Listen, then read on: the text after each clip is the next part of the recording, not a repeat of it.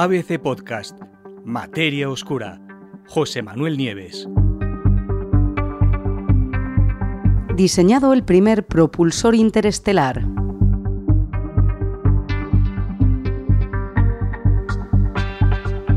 Hola a todos los seguidores del podcast de ciencia de ABC.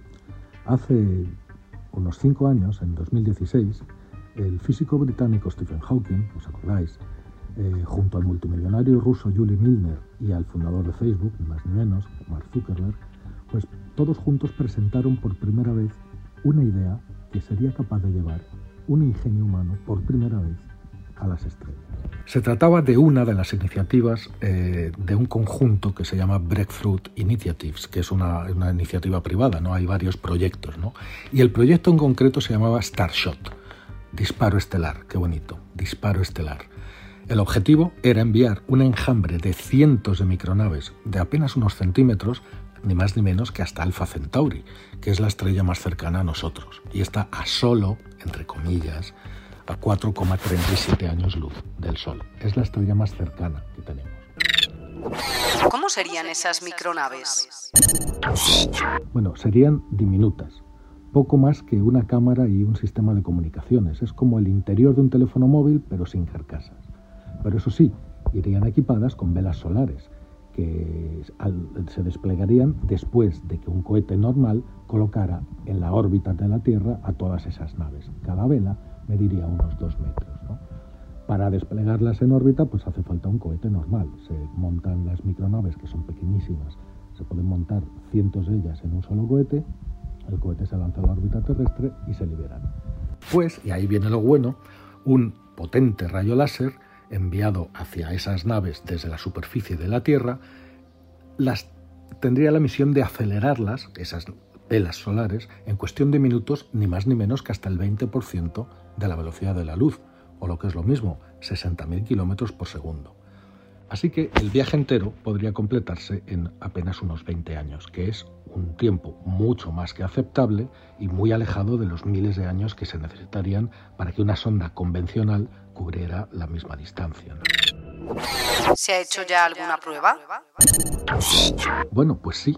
Tres años después de anunciarlo, a finales del, del año de junio del año 2019, el proyecto Starshot dio su primer paso concreto se mandaron al espacio una serie de prototipos de esas micronaves, los llamaron sprites, y entraron con éxito en órbita. Tenían, eran como pequeños cubos de 3,5 por 3,5 centímetros y solo pesaban 4 gramos cada una. Eran diminutas, de hecho son las naves espaciales más pequeñas que se han construido nunca, ¿no? Y demostraron ser perfectamente capaces de cumplir con su misión, llegar a Alpha Centauri, fotografiar Alpha Centauri y devolver esas fotos a la Tierra aunque para eso, claro, faltaba lo más importante, ser capaces de llevarlas hasta su destino, es decir, el propulsor que las llevaría hasta allí. El proyecto Starshot establecía las necesidades energéticas de ese propulsor.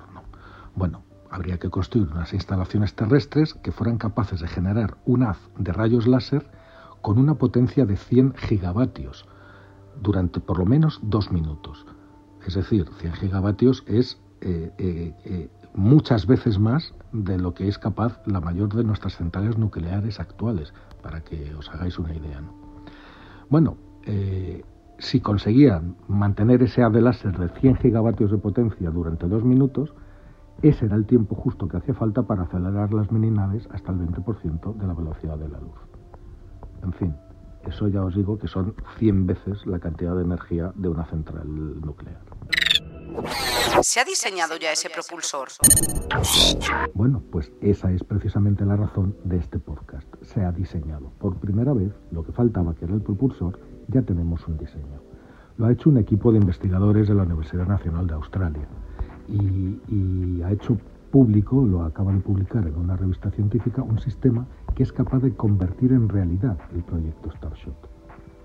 Aunque para ello será necesario combinar la nada despreciable cantidad de 100 millones de láseres. En fin, eh, desde luego, eh, eh, para, cubrir cualquiera las enormes distancias que hay, a pesar de que es la estrella más cercana entre Alfa Centauri y la Tierra, pues desde luego hay que pensar de una forma totalmente nueva y enfocar los viajes espaciales desde una perspectiva totalmente diferente. Eh, estos millones de láseres tendrían que actuar todos juntos como uno solo para iluminar esas velas de las micronaves y enviarlas a toda velocidad hasta su destino. ¿Cuáles son los principales desafíos? La verdad es que son muchos, son bastantes desafíos técnicos. El primero de ellos, que todos esos láseres se coordinen perfectamente y al milímetro. O sea, cualquier, cualquier eh, pequeña o mínima desviación de cualquiera de esos láseres podría hacer que todo el conjunto no funcionara. O sea, ese, eh, eh, uno de los principales desafíos precisamente a los que se enfrentaron los investigadores fue cómo medir con exactitud la desviación que puede sufrir cada láser, con objeto de que estén todos coordinados. ¿no? Bueno, eso lo resolvieron. Y además, sugirieron o sugieren estos investigadores que aparte de la batería de 100 millones de láseres en Tierra, tiene que haber uno más uno también en el espacio colocado en un satélite y ese haría las funciones de láser guía para los que estén en tierra, ¿no? Para eh, este láser en el espacio lo que haría sería medir los pequeños cambios en la atmósfera y enviar esa información a tierra para que los láseres puedan fueran corrigiendo uno a uno sus trayectorias para que todos converjan en el punto exacto y pues, sean capaces de acelerar las naves, ¿no? ¿Cómo será el primer viaje interestelar? Bueno, si esto se cumple, si todo esto se cumple, una vez que eh, se hayan eh, superado los desafíos técnicos, que tengamos construido ese propulsor, esa batería enorme de láseres en tierra perfectamente coordinados, bueno, pues las velas eh, recibirían ese haz de láser y volarían a través del espacio durante 20 años y llegarían a su destino, en Alpha Centauri, 20 años después.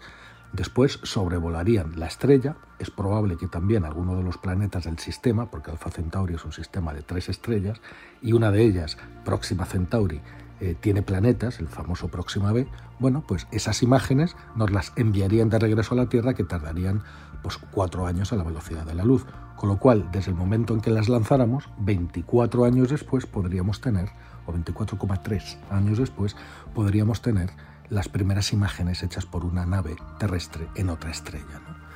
Eh, ahora mm, no está ni mucho menos conseguido. Este es un primer diseño. Probablemente la potencia de los láseres aumente en los próximos años y los requerimientos en cuanto a su número pues disminuyan. Se, puede hacer con muchos menos. ¿no?